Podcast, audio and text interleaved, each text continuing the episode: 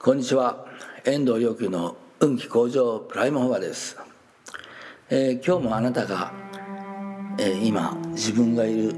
場が世界がには素晴らしい宝が、えー、隠されていてそれをひょいっとこう取り出すことができるっていうことが、えー、気がつけることを願って、えー、法を配信したいと思います。無料儒教13ですね。まあ今日はね本当謎の、暗号が連続の連続なのでパッパッとは進まないですけど、えー、次のあのパートに行きたいと思います。次のパートは、えー、代費を起こして主情ある意味点点だけどちょっとここで、えー、代費を起こしてというところのこの起こしてというえー、漢字に、えー、興味の興というところものがついてますね。まあ新興宗教の項だから、まあ、新しく起こった。で代表を起こして。どういう意味なのかな？代表を起こして主情あらみ。といったところでちょっとね思い出した、えー、ことがあります、えー、というのは僕はあの、うん、神風特攻隊のの生き残りだった人の教えを何年間か受けていた時期があるんですが猛烈に修行した人で非常に深いあの法話を、うん、してくださったので、うん、全くこう普通の解,、うん、解釈でない内容をこうやって解いてお経の内容を解いてくださった方です。で無用事故のねあの別のパートなんですにあの如来構成難知難見っていう言葉なんですよね、えー、如来の構成あのやっぱりそこでも「こう」という起こすっていうね新興宗教の「こう」構成性は「世」ですね、えー、難知はむず難しい。あの会うことが難しい。見ることも難しい。で普通にこうあの作品の解釈ですと如来がこのように、ま、生まれるのは、えなかなかあのめったにない機会だし、え、見ることもないとなかなかないんだよという、まあ、この場合の如来はお釈迦様ですでもお釈迦様がこの世に生まれるなんて、まあ、なかなかないことでなかなか見ないことなんだよというふうに、まあ、普通には解釈されてるんですがやっぱり僕質問したんですよね。うん、ある晩「これ如来構成なんちなんけんってどういう意味ですかね?」としたらこういう答えだったんですね。自分の手とかね自分のその、ね、座ってるこのテーブルとかをちゃぶ台だったの。まあそんな感じの。ええ指をさして。これもあれもあの全て如来つまり宇宙大霊なんだということに気づくそういう認識をするという機会もそうやって認識することはめったにな難しいことなんだというそういう意味だったんですよねそういう意味だとあの言われたんです。そうか漢字でこう後世ってこの世に現れるというふうに普通は解釈するんだけどこの世がそうなんだという無料授業ではそういうふうな表現になってるんだそういう内容なんだってことをでとってもびっくりしたんですけど、えー、このびっくり気があの伝わってますかね、うん。まあ、とにかく僕はびっくりしたわけです。それでこの代費を起こして、えー、主情あれみっていうのもね、えー、なんかこう代費ね、えーと、大きな、まあ、悲しみというふうに書きますけどもうあの切ないほどこう人々のことを思うっていうそういう何とも言えないこうあの慈愛慈愛の心ですよねもう。まあ切ないほどのこうあの愛情と言いましょうかね、ま、それを起こすんだというふうにまあ奮発して頑張れよみたいなね そういう意味に一瞬取れるんですけど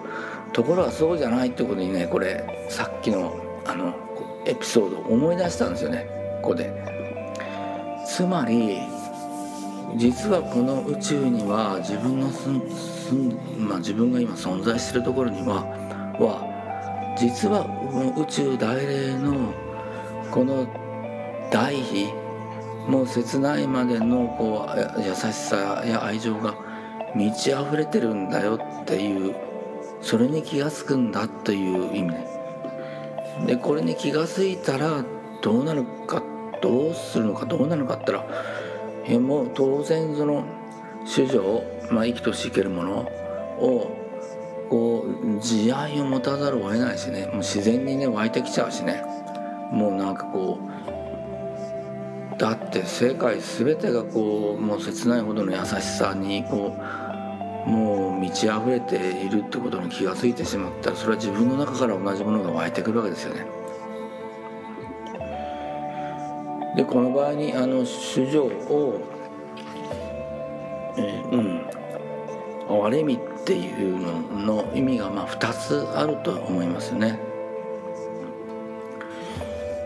まあ、当然そのあの自分がそのようにこ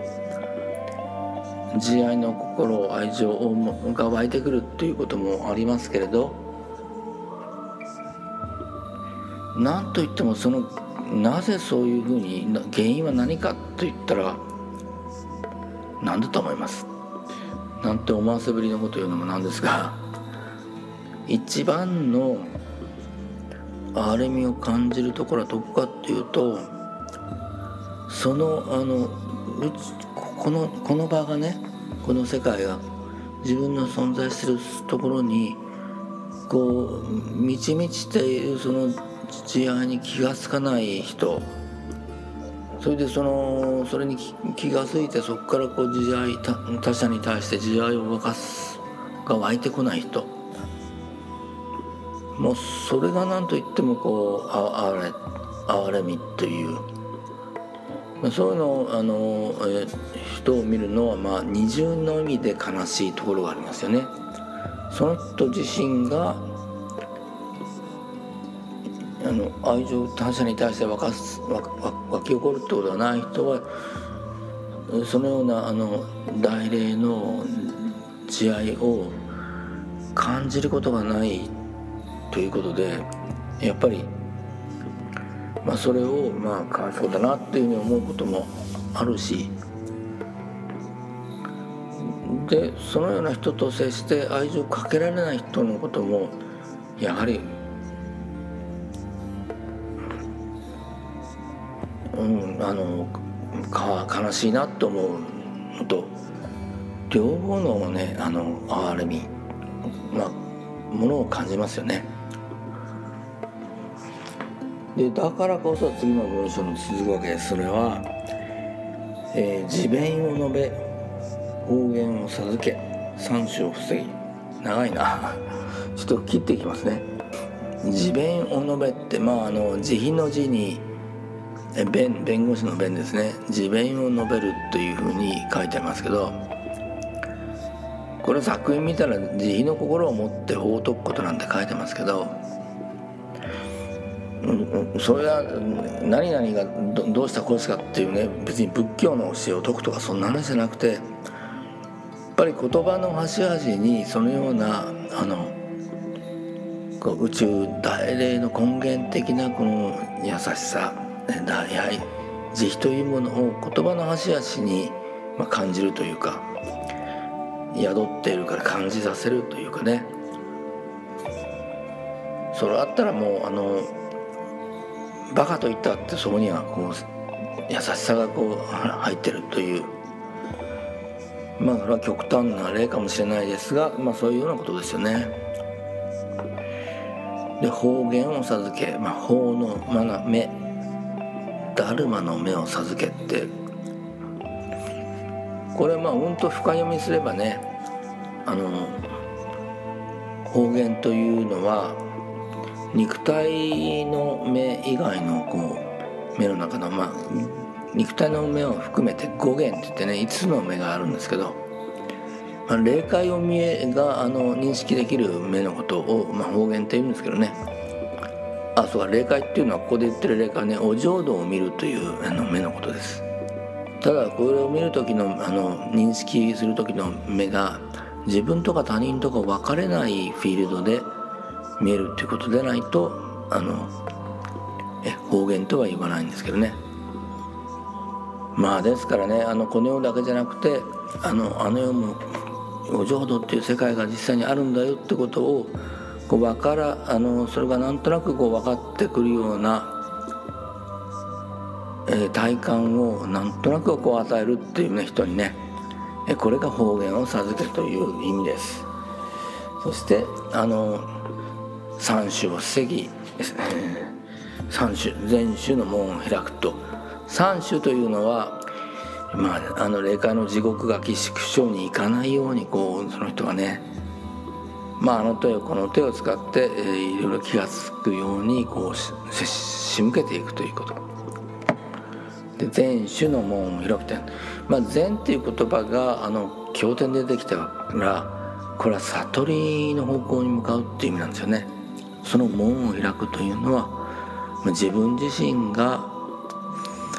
えー、そういったね、えー、お浄土とかそういった世界がどんなに素晴らしいことかっていうところかということを感じさせてあげるような